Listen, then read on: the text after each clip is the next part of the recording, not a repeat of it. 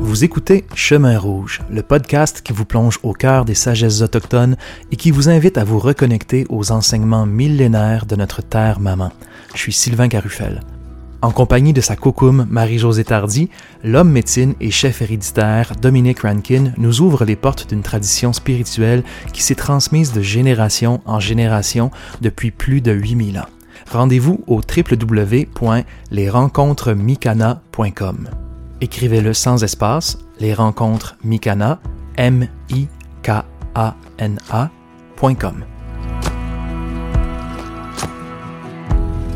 Quoi, Marie-Jo? Coucou! Ça va? Oui, merci. Toujours content d'être là avec toi. Ouais. Mm. À nourrir notre feu sacré, hein, comme on disait la Oui. dernière rencontre. Bien vivant, malgré une petite grippe qui est là ça, pour moi. C'est euh, l'héritage du temps des fêtes. Exactement, ça, hein? vous l'entendez peut-être dans mon, dans mon nez. Alors, aujourd'hui, Kokoum, euh, t'aurais envie de nous parler du loup blanc, du loup noir, euh, d'apprendre à s'aimer soi-même et aussi d'aimer, d'apprendre à aimer nos zones d'ombre, les parties plus sombres Mhm. qui nous habitent. Est-ce que tu as remarqué que quand on commence un chemin spirituel, il arrive un moment où on a l'impression qu'on va découvrir ce que j'appelle le loup noir ces temps-ci, mais Mhm. puis que quand arrive ce moment-là, c'est la panique à bord? Oui, quand on, se, quand on se retrouve seul avec le loup noir, Ouais. c'est ça qui est pani- paniquant un peu, Ouais. qui fait peur. Et moi-même, je l'ai vécu pour moi-même, mais à force d'accompagner des gens depuis euh, quelques décennies maintenant, j'ai bien vu qu'arrive ce moment-là où on dirait qu'on l'a, que on l'a esquivé pendant très longtemps. Hmm. Au début, sans s'en rendre compte, ouais, nécessairement, on, on le fait, ça, ça se passe très vite, puis on esquive. On... On est habile à, Très. à esquiver. Et puis, plus on entre sur un chemin spirituel qui se respecte, plus on apprend à se connaître. Et là, c'est comme si tout à coup, il arrive un moment où, là, on est rendu dans, dans un coin, là, Mhm. avec cette partie-là de nous-mêmes qu'on n'a pas trop envie de regarder. Qu'on peut qui plus éviter non plus. Qu'on peut plus éviter. Et en même temps, on sait bien Parce qu'une fois qu'on aille. une fois qu'on l'a vu, on dirait qu'on peut plus arrêter de le voir. Puis ça vient dans nos rêves, ça Mhm. remonte dans les rêves. Tu sais, là, on dirait que tout est prêt pour qu'enfin on le regarde en face, ce fameux loup, que moi j'appelle loup. Bon. Mhm. Puis, ces temps-ci, je suis beaucoup dans une exploration par rapport à ce thème-là. Tu sais, tout ça, c'est par étapes, mais là, je suis dans une grande étape où, euh, ben, pour moi, l'ultime de l'amour, c'est ça. C'est d'aller euh, même prendre ce que j'appelle le loup noir dans nos bras, puis de lui donner de l'amour. On va y revenir. Ouais, mais t'avais déjà envie, d'abord envie de nous parler du mythe de la création chez les Autochtones. Je voulais partir de là pour qu'on, pour qu'on comprenne un peu l'ampleur de comment on s'est construit, les humains, euh, je vais les appeler les Occidentaux, les humains du monde moderne, si tu veux. Est-ce que tu as déjà entendu parler des, des légendes de création du monde chez les Autochtones? Est-ce que tu as déjà eu l'occasion de lire là-dessus? Vaguement, mais je suis pas certain, honnêtement, si c'est pas tiré d'un film de Disney que j'ai vu. Mais tu me diras si ça correspond à ce que je vais te dire. Mais dans c'est étonnant quand même. Les gens pensent que les Autochtones, c'est tous, ils ont tous la même culture. C'est très similaire euh, par moment, mais quand même, il y en a des langues différentes, il y en a Mhm. des cultures différentes. Mais ce qu'ils ont entre autres comme point en commun, c'est que très souvent, leur légende de création du monde commence par une femme. En fait, je pense que toutes Mhm. toutes les légendes de création du monde autochtone commencent par une femme. Alors que, tu sais, si tu as appris un peu à l'école ce que les chrétiens se transmettent, eux, ça a commencé par qui? Ça a commencé par ben, un et gars? Ève, un voilà, gars, ouais, c'est ouais. ça. Mhm. Ça commence par un gars. Déjà, intéressant. Mhm. On part pas du tout du même aspect. Après, dans les légendes de commencement du monde autochtone, donc, il y a l'idée de la femme qui était là en premier. Puis souvent, on l'humain arrive sur le dos d'une tortue. Mhm. Là, à l'époque où les- la Terre était recouverte d'eau, ça, ça commence par l'élément eau, la tortue. On en a parlé dans un autre podcast. La, la tortue, c'est très féminin pour nous. C'est c'est l'expression du féminin parce que, bon, quand elle va à l'intérieur d'elle-même, c'est toute euh, l'image de l'intériorité qui est symbolisée par la tortue. Donc, c'est pareil comme une maman euh, qui attend un bébé, le ventre d'une maman, le dos d'une tortue. Mhm. Tu vois, tout ça, c'est très, très, très, très, très Mais il y féminin. a différents mythes, comme tu dis, un peu partout. Je sais qu'il y en a autant en Amérique qu'en Europe, qu'en Afrique, qu'en Asie même. Euh, Peut-être moins en Asie, mais euh, il y a, un, il y a un- un journaliste qui fait dans l'archéologie, euh, Hancock Graham, qui s'appelle, je pense, quelque chose, qui a sorti un documentaire sur Netflix récemment où il visite ça. Puis c'est vraiment intéressant de voir comment c'est à peu près tout le temps la même histoire un peu partout sur la De- planète. D'inondation, de terre D'inondation. inondée, ouais. Et lui, il dit que ça correspondait avec la fonte des glaces à une certaine époque. Mais en tout cas, je veux pas trop m'éloigner C'est fort de... possible, mais, Mm. mais aussi, tu sais, ce que j'allais dire, c'est que, sais, quand toi, t'es apparu au monde, dans le ventre de ta maman, Mhm. c'était quoi l'élément dans lequel tu baignais? L'eau. Mhm. Donc, mon commencement du monde et notre commencement du monde, c'est bizarre, hein? C'est qui? euh, Raoul Duguay, il dirait tout est dans tout. Mais on a ça comme au fin fond de nous-mêmes comme mémoire, effectivement.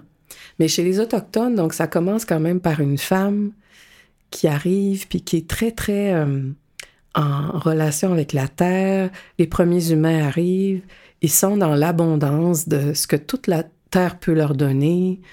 Euh, on reçoit beaucoup, il n'y a pas de notion d'argent, il n'y a pas de notion de tu mérites, tu mérites pas. De- je pense que tout le monde connaît as- un tant soit peu la manière de vivre autochtone assez, en tout cas pour comprendre qu'il n'y avait pas ces questions-là qui, qui étaient omniprésentes. Mais par contre, ce que les gens ignorent un peu plus, c'est que oui, c'était une vie de grande liberté puis de grande abondance, mais le corollaire de ça, c'était la responsabilité, par exemple. Donc, il ne pouvait pas y avoir d'équilibre si l'humain avait pas son sens des responsabilités vis-à-vis la Terre.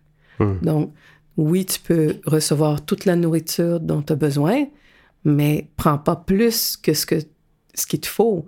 Puis en même temps, tu vas être dans une gratitude immense à chaque fois. Tu vas être tout le temps, tout le temps dans cet échange-là de donner, recevoir, liberté, responsabilité. Toujours Donc- prendre juste ce dont on a besoin. C'est ça. Tout le point de départ autochtone, c'est ça. Puis récemment, j'ai commencé à lire un livre d'une euh, métisse qui s'appelle Robin Wall Kimmerer. Elle a écrit un livre qui s'appelle Braiding Sweetgrass. Je moi, je l'ai écouté en livre audio. super beau. magnifique. Biologiste, je pense, là-dedans. Oui. Ouais. Puis c'est elle qui, qui m'a fait allumer sur ce concept-là des mythes de création. Parce que là, elle se met à faire la comparaison avec ce que on a appris en Occident, avec toute l'influence chrétienne qu'on a reçue. Puis même si on n'est pas croyant, pratiquant, euh, euh, on n'a pas idée jusqu'à ce quel point ça nous a imprégné Hmm. cette manière de voir. Donc, Adam arrive, après ça, Ève naît, si je me rappelle bien, de la côte d'Adam. D'Adam, ouais. Bon. Puis, qu'est-ce qui arrive avec Ève? On la met devant un arbre avec des belles pommes et la tentation arrive. Puis, si elle croque dans la pomme, le paradis est perdu. C'est fou, hein? Le Donc, poids l'histoire- qui repose sur... toute notre, Ouais, toute notre, sur les femmes, tout notre mythe fondateur, c'est Ouais. ça. Puis c'est la femme pécheresse, tout ça qui apparaît. Mais aussi, ben, les humains, ils ont commencé comme ça. Ils étaient dans le paradis, mais ils l'ont perdu parce qu'il y a eu la tentation, puis ils n'avaient pas le droit de... La chute du paradis. Mais tu vois la comparaison comme elle est. C'est incroyable quand même. L'Autochtone, lui, comprend que, ben, t'as droit à tout ça pour autant que tu sois dans le respect. Mhm. Alors Dans que de l'autre côté, sois surtout pas dans la tentation.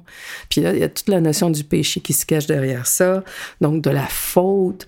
Puis là, vu que t'as as fait C'est la négation de toute une partie de qui on est. de- du fameux donne-toi tout. Mhm, ouais. Puis je pense que c'est pour ça qu'à chaque fois que j'entends Chaumis Dominique insister beaucoup sur le donne-toi tout, pour ça qu'on est si nombreux à en avoir les larmes aux yeux, parce que ça vient chercher quelque chose de super profond. Parce que nous, Mhm, on, apprenait qu'on n'avait pas le droit à tout.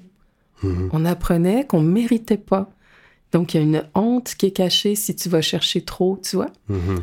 Alors que l'Autochtone, lui, qui est construit dans son mythe fondateur, dans l'enseignement des anciens, dans la relation intime avec la nature, mais dans le respect, tu vois comme il se construit, comment il grandit s'il n'y a pas eu Ouais. toute l'autre influence dont je suis en train de parler. Et, et quand on va dans nos interdits, quand on se permet de goûter à des choses qui nous étaient interdites, on, on a cette sagesse-là intérieure qui va réaliser un jour ou l'autre que, eh ben finalement, euh, non, c'est pas bon pour moi. Et donc, on va revenir à un équilibre. Ça aussi, tôt ou tard. si on est dans l'exagération, effectivement. Mais... Tandis que si on fait juste le désirer sans y goûter, ça crée une distorsion intérieure puis une violence. Hein. Donc, il y a la honte. Après ça, on se juge. Puis on est beaucoup dans le blâme. Donc, caché derrière ça, il y a cette fameuse notion de péché. Tu sais, t'as pas le droit, tu dois avoir honte, il faut faire comme ça, pas comme ça. Euh, les il faut deviennent très nombreux alors qu'on devrait être dans le j'aimerais. Mm-hmm. Puis quand tu es dans un j'aimerais qui est dans une certaine, dans, dans, une, dans un équilibre, euh, dans une certaine sagesse, ben ton j'aimerais, il est harmonieux. Il prend ce dont tu as besoin, puis il reconnaît son besoin. Puis voilà, tu vois.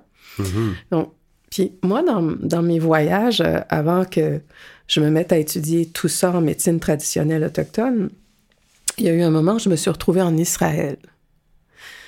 Quand j'étais dans mes grandes quêtes intérieures, tout ça, je, je, suis allée vivre, euh, il me semble que c'était deux mois en Israël. Dans un kibbutz? J'ai travaillé dans un kibbutz. Pour vrai? Oui, j'ai fait ça. J'ai adoré. Puis ça me... J'avais besoin de comprendre d'où je venais parce que j'ai été élevée quand même dans la tradition chrétienne catholique euh, moi, à mon époque, à l'école, on enseignait encore la catéchèse. Puis, tu sais, dans le fond, je me rendais compte en visitant ce pays-là que je le connaissais tellement plus que ce que je pensais. J'avais entendu parler de Jérusalem, Bethléem, le Jourdain, ben le lac de Tibériade. Ça nous a fait tous ces mots-là, on les connaît. Puis donc, je marchais dans ce pays-là. Je me disais, mais hmm. Wow, c'est incroyable. Il fallait que je vienne pour savoir d'où je venais. Parce que quelque part, si on est occidentaux. T'avais quel âge? J'avais une trentaine d'années. Hmm. Hmm. Et à un moment donné, dans mon kibbutz, il y, a, euh, avait des Français d'origine qui vivaient là maintenant dans ce village-là, puis qui m'ont pris un peu sous leur aile et qui m'ont présenté une guide de voyage israélienne qui partait avec un groupe de touristes allemands en autobus. Puis ils m'ont dit, euh, on va te la présenter, puis je suis sûre qu'elle va être d'accord pour que tu montes avec eux, même si tu n'as pas de bout de sous. Euh, tu les accompagnes. donc, je me suis retrouvée avec un groupe de touristes allemands. Je comprenais rien de ce qui se disait, mais j'ai pu visiter plein d'endroits dans le pays. Puis là, tout à coup, on débarque sur les bords de la mer Morte, dans un petit kibbutz, un petit village. Et là, il y a un musée. Et euh, je commence à, comprendre qu'en fait, c'était pour exposer... Euh, une découverte euh, archéologique qui avait été faite dans les années 40. On avait redécouvert d'anciens textes de 2000 ans, des rouleaux. Sur des papyrus? Ah oui, roulés. Et euh, là, ça m'a mis sur la piste que, ah, attends, il y a des textes bibliques qui ont été préservés et qu'on a redécouvert dans les années 40, là où j'étais, mais aussi euh, en Égypte. Et que là, j'ai appris qu'il y avait un évangile de Thomas, un évangile de Philippe, un évangile de Marie-Madeleine. qu'on n'a jamais vu dans la Bible ou dans le Nouveau Testament. Que l'Église catholique, ce que je comprends, c'est qu'elle est au courant de ça, mais ils ont décidé de mettre l'emphase sur les quatre euh, évangélistes qu'on connaît aujourd'hui. Ils l'ont reconnu comme étant un, authentique? Ben, je pense qu'ils en ont des copies. Ben mhm. oui. Et tout ça, ça m'a mis sur une piste pour, m'informer de plus en plus. Puis à un moment donné, donc là où je veux en venir, c'est sur la fameuse notion de péché. En fait, là, j'apprends que Jésus, à l'époque, il parlait une langue qu'on appelle l'araméen, qui n'est plus parlée aujourd'hui.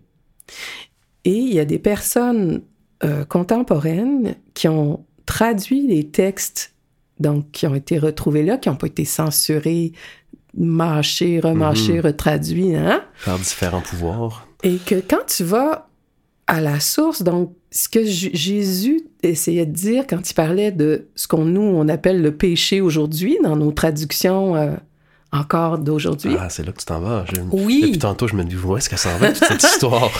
ben, il y avait un mot en araméen que je peux pas te, te, te, dire parce que je l'ai oublié puis je sais pas comment le prononcer, mais ah. en fait, j'ai appris que ce que lui essayait d'exprimer, c'était pas ce qu'on entend par le mot péché aujourd'hui, c'était juste, ça voulait juste dire une erreur de tir, une, rater la cible. Ouais.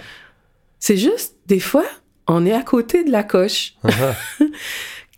tu sais, dans l'autre, euh, podcast qu'on a enregistré, je parlais de, du juste milieu de nos cordes sensibles. Ben, en fait, c'est ça, c'est que des fois, on est à côté. On est, Simplement à côté. Ouais. Et c'est pas, un péché, il n'y a pas de honte à y avoir, il a pas de... Ouais. Donc, ce que tu es en train de dire, c'est que toute cette notion du péché, c'est une fabrication. Oui. De qui? ben, de, de tout l'héritage mm-hmm. qu'on a. Puis toutes les religions qui partent de ce monde. C'est qui le tannant qui a, qui a inventé ça? L'humain qui hmm. veut s'en vouloir. Mm-hmm. Mais tu vois le clivage incroyable entre les traditions autochtones, ce qu'elles apportent, puis nos points de départ, en fait. Puis est-ce que ce serait pas pour ça que de nos jours, on a tant besoin de retourner vers les traditions autochtones? Est-ce que ce serait pas ça, quelque part, au fond de nous-mêmes, qui fait que... Ah, on sent qu'il y a quelque chose qu'il faut qu'on aille chercher là. Mm-hmm.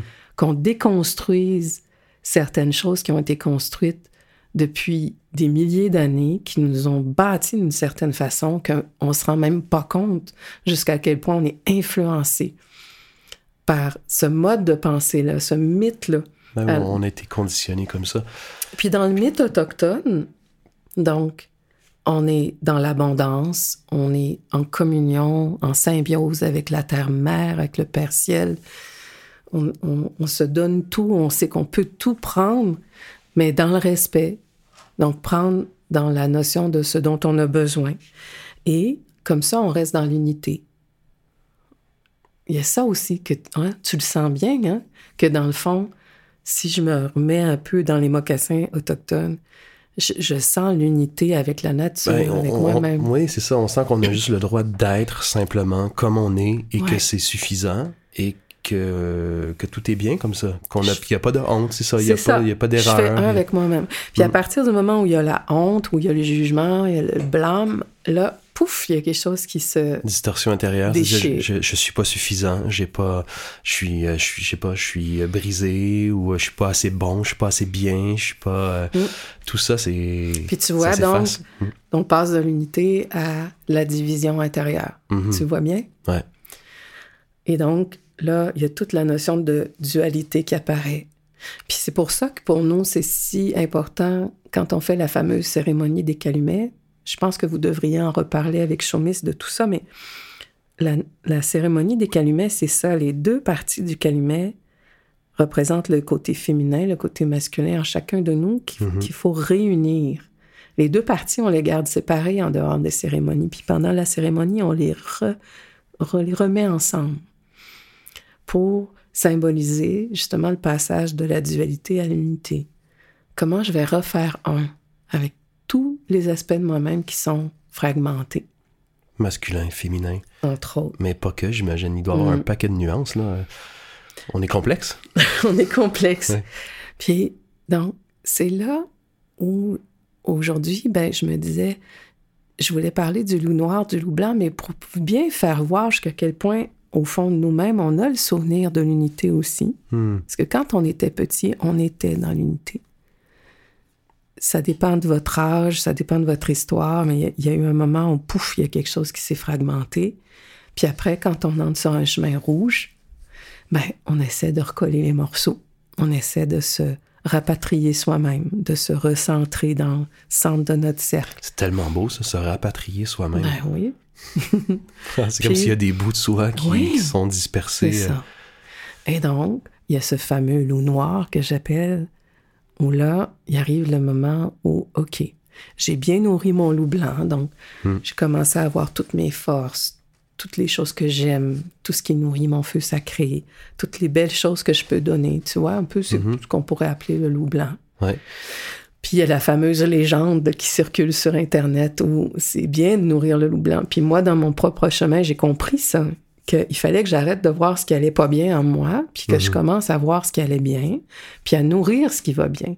Mais à l'opposé, si on essaie de voir que le bon, le beau, puis qu'on essaie, on ignore ce qui gronde en dessous. c'est ça. Et puis, c'est pas suffisant. Tu te rends mhm. compte à un moment donné, OK, là, je me suis fait des bonnes fondations. Moi, je trouve que c'est important quand même de se nourrir par les bonnes nourritures que notre âme appelle, qui nous correspondent, nous. Mais après, c'est pas suffisant, c'est ça, parce que le fameux loup noir, il est là, puis qui mhm. guette. Hein? Il guette peut-être parce qu'il y a des choses à nous enseigner. Voilà. Et à un moment donné, ben, au fil de mes recherches, ça, j'ai fini par comprendre, ben, peut-être qu'on devrait l'écouter. Au lieu de l'esquiver, au lieu de le balayer sous le tapis, au lieu d'en avoir peur, qu'est-ce qu'on peut faire? Et puis, ben, la chose la plus belle à faire, c'est de s'asseoir avec lui, de le regarder dans les yeux, puis peut-être même vous pouvez le personnifier en loup noir, tout simplement. Puis ce loup noir-là, en fait, pour essayer de vraiment mieux comprendre qui il est en vous, c'est d'aller voir qu'est-ce qui vous bouffe de l'énergie au quotidien. Hmm. C'est quoi les peurs qui reviennent tout le temps? C'est quoi les jugements envers vous-même, envers les autres? C'est quoi... Qu'est-ce qui vous enlève de l'énergie? Vous allez être pas mal sur la bonne piste. Et comment on fait ça? Eh bien, après, on va voir dans notre corps où cette énergie-là se loge. Et puis après, vous pourriez carrément la faire sortir du corps, puis vous imaginez que ça se personnifie devant vous. Hmm. Et là, on entre en dialogue. Et on lui pose la question. Qu'est-ce que tu veux? J'adore ça. Et après, peut-être qu'il va vous dire, je vais te bouffer, je, tu sais, bon. Mais après, c'est... Il va grogner parce Ouais. qu'il est blessé. Peut-être qu'il va vouloir vous mordre. Ou... Mais après, tu poses la question, mais de quoi as-tu réellement besoin? Et là, oh, T'insistes. parce que là, on touche à autre chose. Puis après, c'est une fois que tu auras eu tout ce dont tu as besoin, comment tu vas te sentir? Comment te sentiras-tu? Et là, c'est comme si, à mesure qu'on pose ces questions-là,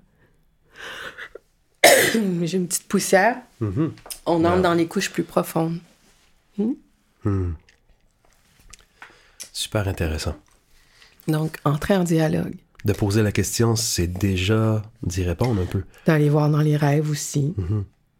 De, c'est ça, de poser la question, c'est d'y répondre, puis c'est d'ouvrir les bras. D'ouvrir les bras, puis d'être un peu de plus en plus habité par cette réponse-là, euh, de la laisser émerger et de l'explorer de cette façon-là. C'est ça. Mhm. Et puis ça, c'est bizarre que j'ai un chat dans la gorge. Ben oui, c'est quoi? C'est le, c'est le loup. C'est le loup. C'est le loup. Donc, c'est l'ultime. Maintenant, il va falloir qu'on arrête ça. c'est pas grave. Ah. Au montage, euh, C'est pas grave. quinte de tout. J'ai une à- poussière. T'as quinte de tout à 22 minutes. Hum, Yam, yam, yam. OK. On reprend où? Veux-tu qu'on regarde où est-ce qu'on avait... euh, Non. Je pense qu'après, on peut finir comme ça. C'est la conclusion. Ok. Et ça, c'est l'ultime de la compassion, en fait. C'est s'aimer soi-même, c'est vraiment aimer toutes les belles parties en nous. Hmm. Mais c'est développer assez d'amour à l'intérieur de soi pour ne plus avoir peur de soi-même. Puis juste écouter. Puis donner de la nourriture même que notre loup noir, loup noir il veut. Parce qu'en fait, derrière, derrière tout ça, il va vous dire j'ai besoin d'amour, j'ai besoin de confiance, j'ai besoin de liberté, j'ai besoin d'être assuré, j'ai besoin d'être pris dans les bras. Tu sais, ça va ressembler à quelque chose comme ça. Hmm. Et donc, là, on ouvre les bras à toutes les parties de nous-mêmes et on refait un. On se rapatrie. Mm. C'est bien beau ce que tu nous racontes, Coco. Euh, Marie-Jo. Merci beaucoup encore Mm. une fois pour ces beaux partages. J'espère que ça fera le plus grand bien au plus grand nombre de gens. Moi aussi, je l'espère. Et ben, on se retrouve dans un prochain épisode. Mm. Miigwetch.